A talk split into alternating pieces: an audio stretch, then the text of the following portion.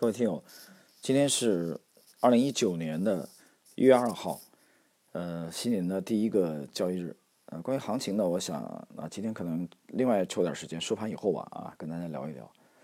那么今天这期节目呢，呃，我们介绍一下技术分析的整个这个体系里边的三大巨人啊之一的威廉，呃，德尔伯特江恩。那么其实跟江恩的这个渊源啊非常早，呃，在整个的这个 Lex 研究模型这个系列节目里边，呃，我也不止一次的曾经介绍过，呃，那么就是由于最近几年啊，看到了许许多多的这个人，呃，在讲江恩的这个角度线，啊，我看到还有人弄了江恩的几线几线，什么七线八线。啊，将的这个，呃，比如说这个六边形啊，将轮中之轮等等等等等，啊，不一而足。嗯，那么朋友就跟我讲，他说能不能这个抽点时间，啊，把江恩呢跟大家这个介绍一下。嗯，与江恩的渊源呢，应该是在九五年前后吧，啊，应该是在九七年之前，呃，我之前节目里有过介绍，那么。确切的说，已经过去二十多年了。那么当时也是在钻研的这个这个这个呃技术分析，九五还是九七，我记不太清楚，或者九八啊，反正两千年之前。我开户是在九七年，那么了解股票呢是在九四年，在深圳的西丽湖啊，是我同宿舍的这位小伙子啊拿来的一些红红绿绿的这个报表，当时这个深交所啊，那么。当时呢，我为什么要去了解江恩理论？其实当时对股市基本上是一个完完全是一窍不通的这种状态啊，病急乱投医，处于这种状态，就是很偶然的。我当时听朋友讲啊，在应该是建设银行，好像有一位这个做这个资管的啊，一个债券的这个交易员，那么他呢通过教这个江恩理论，呃，来做这个国债期货啊，做的非常的成功。但是呢，由于这个缘分不够吧，啊，我始终也没有找到这个人啊，这个交易员。那么记不清是不是建行了啊？那么，所以我从他那里听说了啊，江理论说这啊，这个高人他用江理论做这个国债期货做的非常好，哎，我就觉得很神奇。那么就后来就让朋友这个啊找这个渠道啊帮我购买，当时国内没有。啊，没有出版江理论的书籍，应该一本都没有。那么后来朋友从香港啊，就帮我带了一本啊。当时朋友辗转，朋友的朋友啊，这种情况，我记得当时大概差不多要七十港币。我的天哪，当时的这个港币比人民币还要贵啊。那么这样的话，我算拿到了啊这辈子的第一本江理论。那么这本书呢是香港出版的啊，应该是香港经济日报。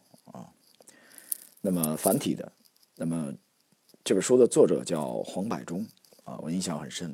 然后呢，从这里开始啊，我就特别特别兴奋。然后呢，就开始研究江恩理论，大概花了前前后差不多一年左右的时间。但是说老实话，的确是没有什么效果。后来我就把它放下了。呃，这就是与江恩的这个渊源啊。后来呢，就是包括到上海以后啊，又另辟蹊径从另外的方向啊。去研究模型。那么今天呢，我们这个节目呢，我想应该有系列的，至少有两到三期。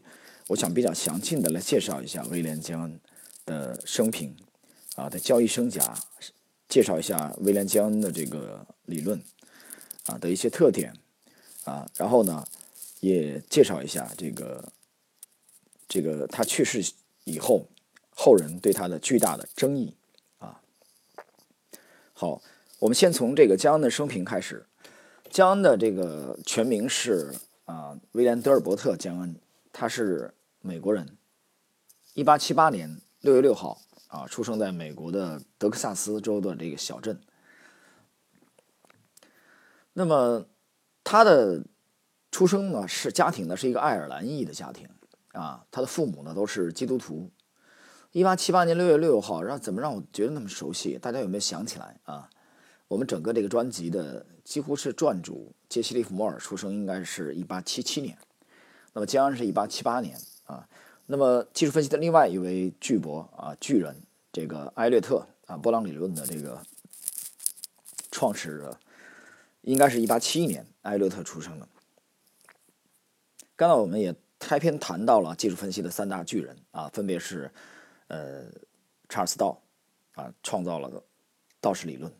这个我在《一图值七千金》里面有非常详尽的这个讲解，但是由于这个喜马拉雅这个平台它没有视频，啊，它只有这个音频，所以呢，呃，那期节目呢，我只能通过这个音频的方式啊，跟大家简介一下整个道氏理论的这个框架啊，经典传统道氏理论到底什么是正宗的，不是那种地摊货。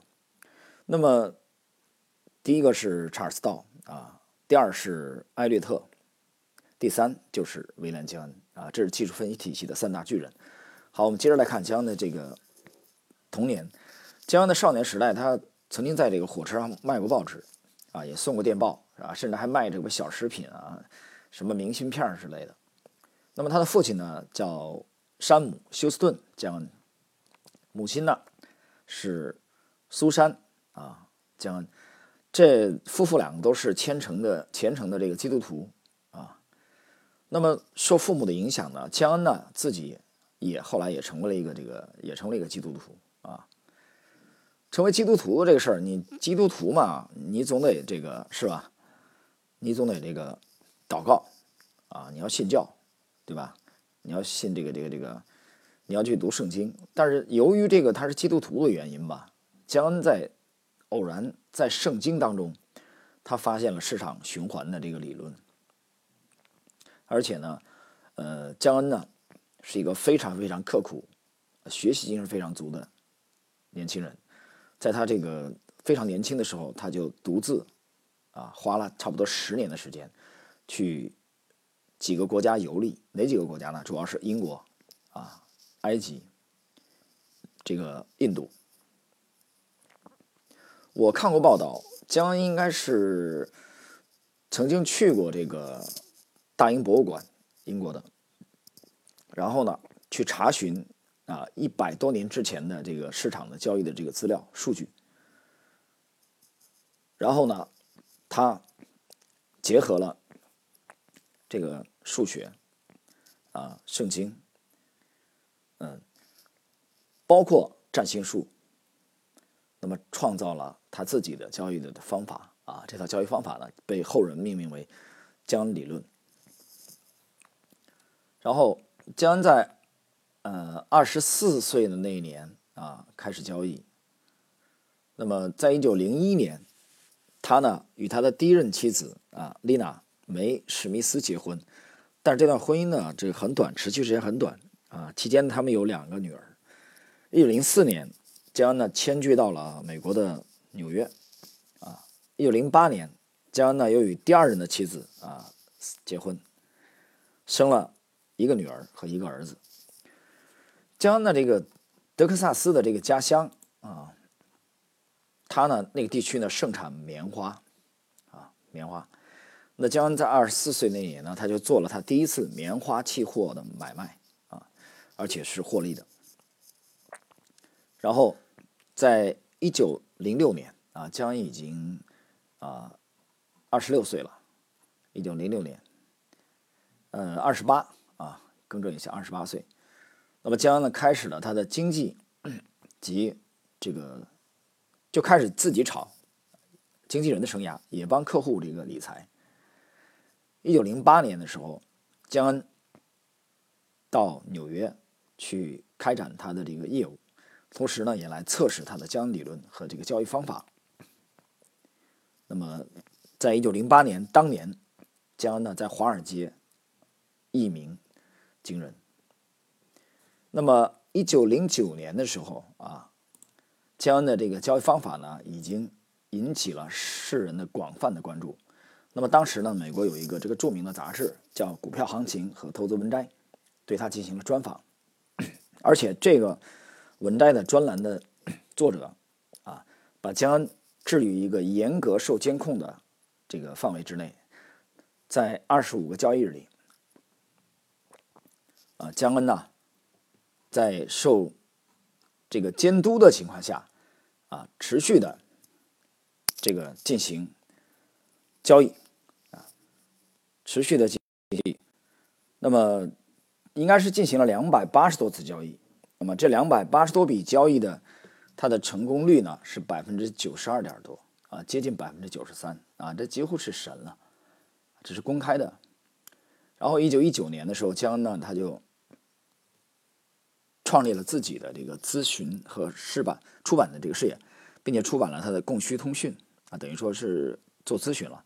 这里边包括这个股票，包括商业信息啊，同时给读者提供每年的市场走势的预测，这些预测的准确性也相当之高，所以江恩的知名度啊，越发的呃，在美国出名。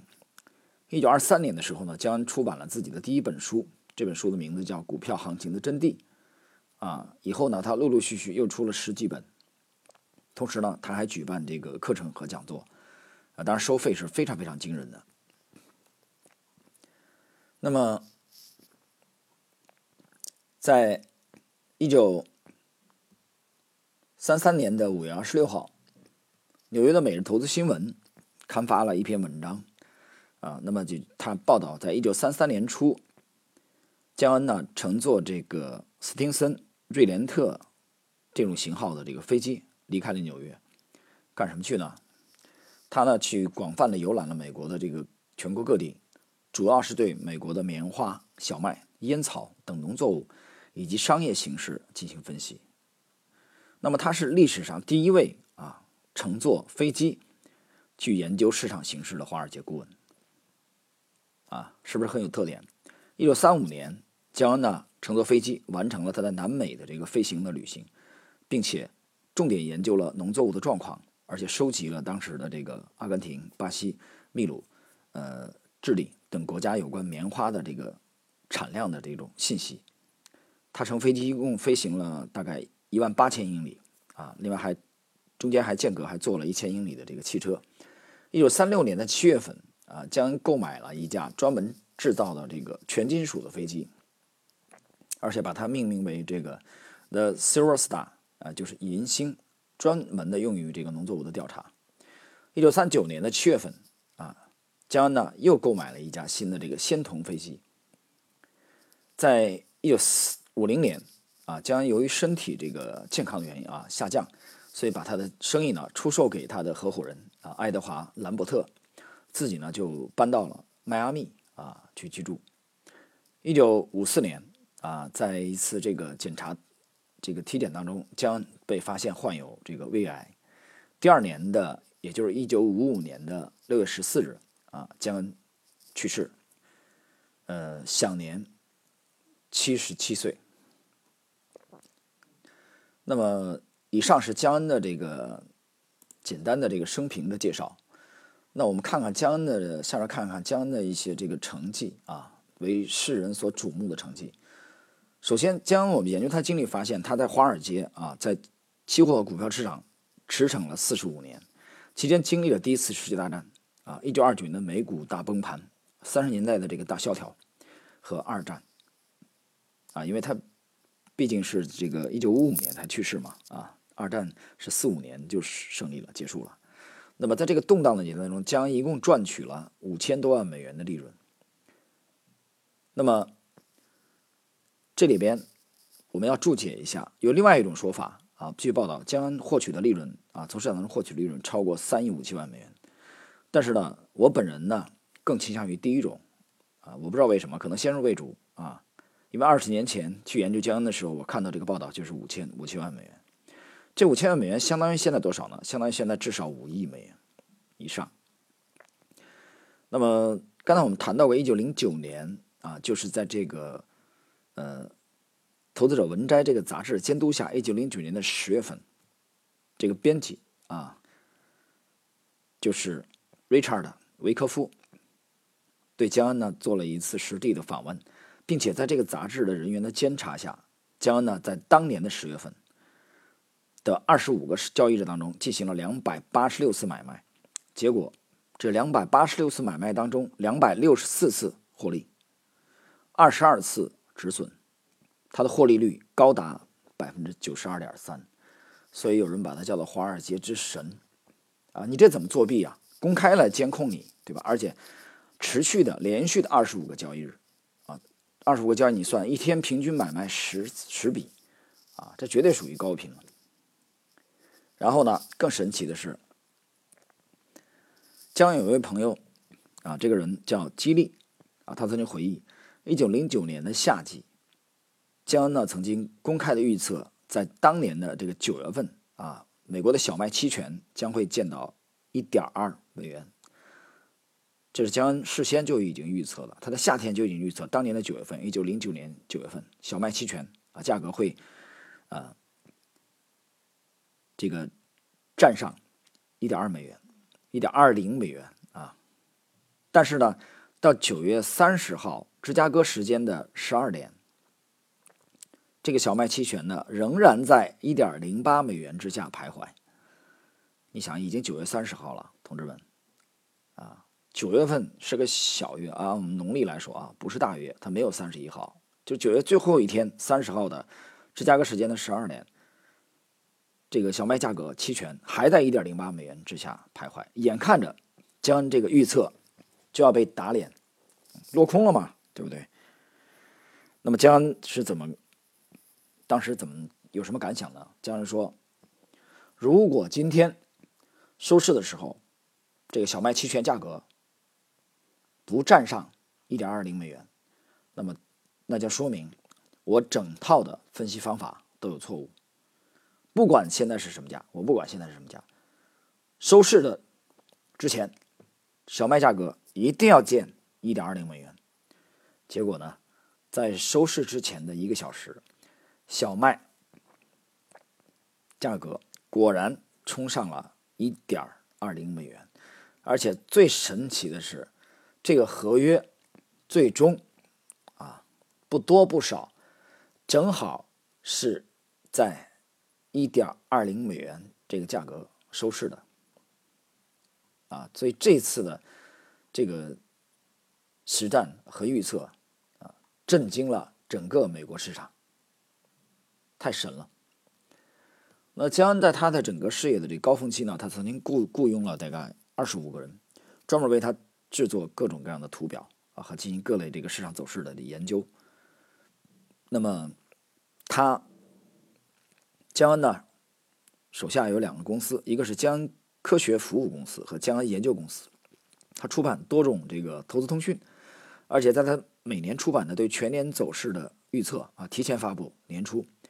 他会清楚的在图表当中绘制出来，啊，当年在什么时间见什么价位，而且这些预测准确性相当之高。好，那么我们看，那相当之高，他是否就是神仙？也不是。比如在他七十岁那年出版了他重要的一本专著，就是《华尔街四十五年》这本专著当中最后的啊这些段落。有关于未来几年，就是在一九五零到一九五三年的预测啊。那么江恩呢是看淡美国经济的表现，在一九五零到一九五三年经济表现，但实际情况呢，一九五零到一九五三年美国的 GDP 呢反而快速的增长，到一九五四年啊陷入衰退，一九五三年才开始快速回落。而江恩事先的预测是一九五三年就已经见底了，听懂了吧？就江恩预测是五零到五三连续跌的，五三年见底，但实际情况市场的走势跟他的预测正好相反，啊，五零到五三年 GDP 继续创新高，五三年开始回落，五四年陷入衰退，所以也就是在《华尔街四十五年》这本专注当中，而且当时他已经七十岁高龄了啊，他的预测。这次预测是失败的，但是由于在之前的啊将整个的这个实战和之前的大多数的预测啊成功概率相当之高，那么这是我们简单的介绍一下江恩的这个生平啊和他的主要的战绩，呃，接下来呢我们再来介绍一下啊江恩的这个一些。主要的理论的这个体系。谈的江恩理论呢，其实它主要是对这个数学啊、几何学啊，包括这个星象学和天文学的综合的运用，建立了一套这个分析市场和预测的理论。那么这里边其实包括江恩的这个时间的法则，包括江恩的价格的法则和江恩角度线等等等等。但这里边我要提醒各位啊，由于在二十年前啊。二十多年前，我就已经接触了江恩理论，而且至少花了相当的时间去研究。那么，包括这些年，我看到市面上很多的这种对江恩的这种追逐，啊，这里边我谈一点个人的看法，供大家参考。我个人认为，当前市面上的许许多多的啊，所谓标榜江恩软件的啊，江恩的这种，呃，我认为绝大多数都是虚的。为什么这么讲？呃，这二十多年来，我身边去接触和学习江理论的人有许许多多，但是绝大多数人他们都最终的反应说江理论没什么用。为什么这么讲？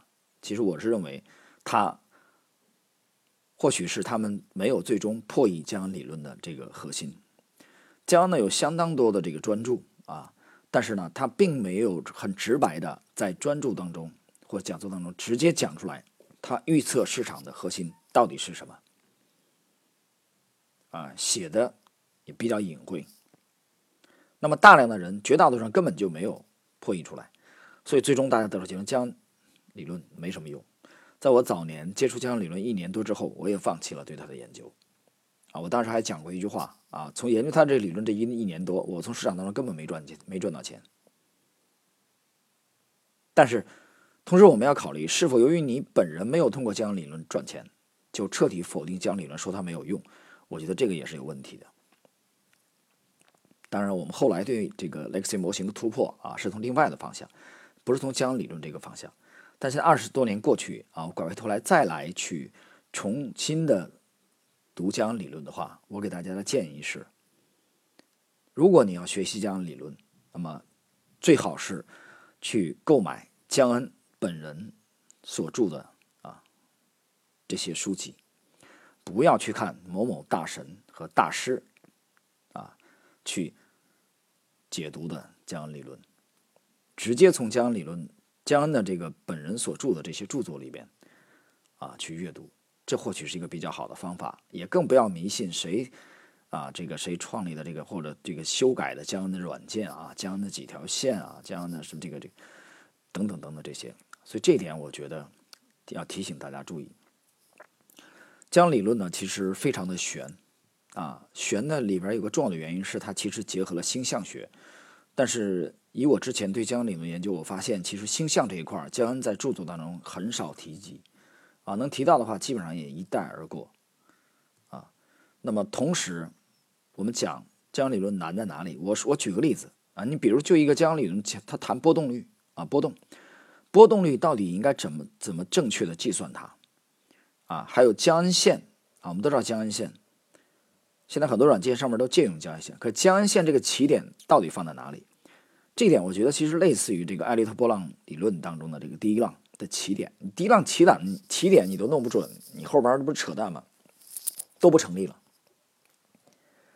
明白吧？所以江理论呢，啊，钻研起来其实并不容易。好，我们再来看。那么，江恩在进入这个市场真正交易之前，其实至少花了十多年的时间进行研究。但他理论的确有一定的神秘色彩啊，其实主要是这个星象学的这个特点。呃，比如江恩呢，在整个理论体系当中，他非常看重时间啊、价格和成交量的这个共振。这其中他最看重的是时间。你去通读江恩本人的著述。这其中大量的他会论述，会强调时间的重要性，啊，比如他讲过一句经典的名言，啊，永远都不要判断市场转势，除非时间超越平衡。这个是二十多年前我研究江恩理论给我留下极为深刻印象的一句话。那么江恩呢，对时间的循环非常的看重，比如说啊，他认为。市场的每隔四年、五年、七年、七点五年、八年和九年都是重要的这个时间窗口。都有可能诞生相应的这个大底或者大顶转折。那么在超过十年以上的循环当中呢，他非常看重二十年、三十年、四十五年、四十九年、啊六十年、八十二年、九十年和一百年的重要的这种循环。有人听到这里可能要哭了啊！他这说这么多不等于没说嘛？到底哪个最重要？这个要靠你自己去琢磨。我举个例子，在我们钻研模型的这个过程中啊，就是在差不多二十年前放弃对江理论的这个学习，后来我去钻研模型过程中，我也其实从另外的这个角度、另外的方向啊，感受到了这个数学的力量。那么包括数字的这种周期的这种力量，那么就。比如我们刚才谈到，或者将这个理论当中涉及到了一些数字，啊，我也有一定的这个心得和体会。但是呢，我可以负责任的告诉你，绝对没有这么多啊。比如三十四十五十什么的，这都这太多了啊。其实真正发挥影响的，我觉得其实最关键的其实只有几个数字而已。这个以后有机会的话，我们在知识星球呢，可以小范围的跟大家交流一下啊。我也可以在知识星球这个去呃贴一些这个。比如在这个在时间和价格的这方面共振的啊一些案例，供大家学习的时候参考。啊，由于喜马拉雅它只是一个这个音频的平台啊，所以我们在这里很难去啊展示这一点时间和价格的共振。我们继续看，那么江恩呢，同时他还认为，只要跟随固定的这个交易法则来买卖，其实任何人都可以在期货市场获利。同时，江恩也相信。在股票、期货市场存在着宇宙当中的自然的法则循环，他坚定地认为，价格的波动啊，股市和期货市场的价格的波动不是杂乱无章的，而是完全可以预测的。同时呢，江还认为，大多数的人在股市中输钱主要有三个原因：第一是过度交易买卖啊，买卖过于频繁；第二就是没有用这个止损单；第三对市场知之甚少。如果你曾经阅读过江恩的《华尔街四十五年》这本书的话，你会深刻的啊意识到江恩那种不懈的追求、刻苦研究市场的精神。他的一生啊，直到死都没有停止去研究市场，甚至他已经啊有了国际的威望之后都没有停止。所以江恩呢可以说是华尔街的一个传奇。那么，但是。这并不妨碍啊后人对江恩本人啊产生巨大的争议。那么，在下一期节目当中呢啊，这个后面我们去介绍一下江恩啊后人对江恩的巨大的争议啊和江恩这个理论体系当中的一些主要的一些特点啊。朋友们，今天我们这个江恩奇人的第一集的内容啊，跟大家暂时呢就。交流到这里了啊，请大家关注我们第二集的这个更新。好了，今天就到这里，谢谢各位。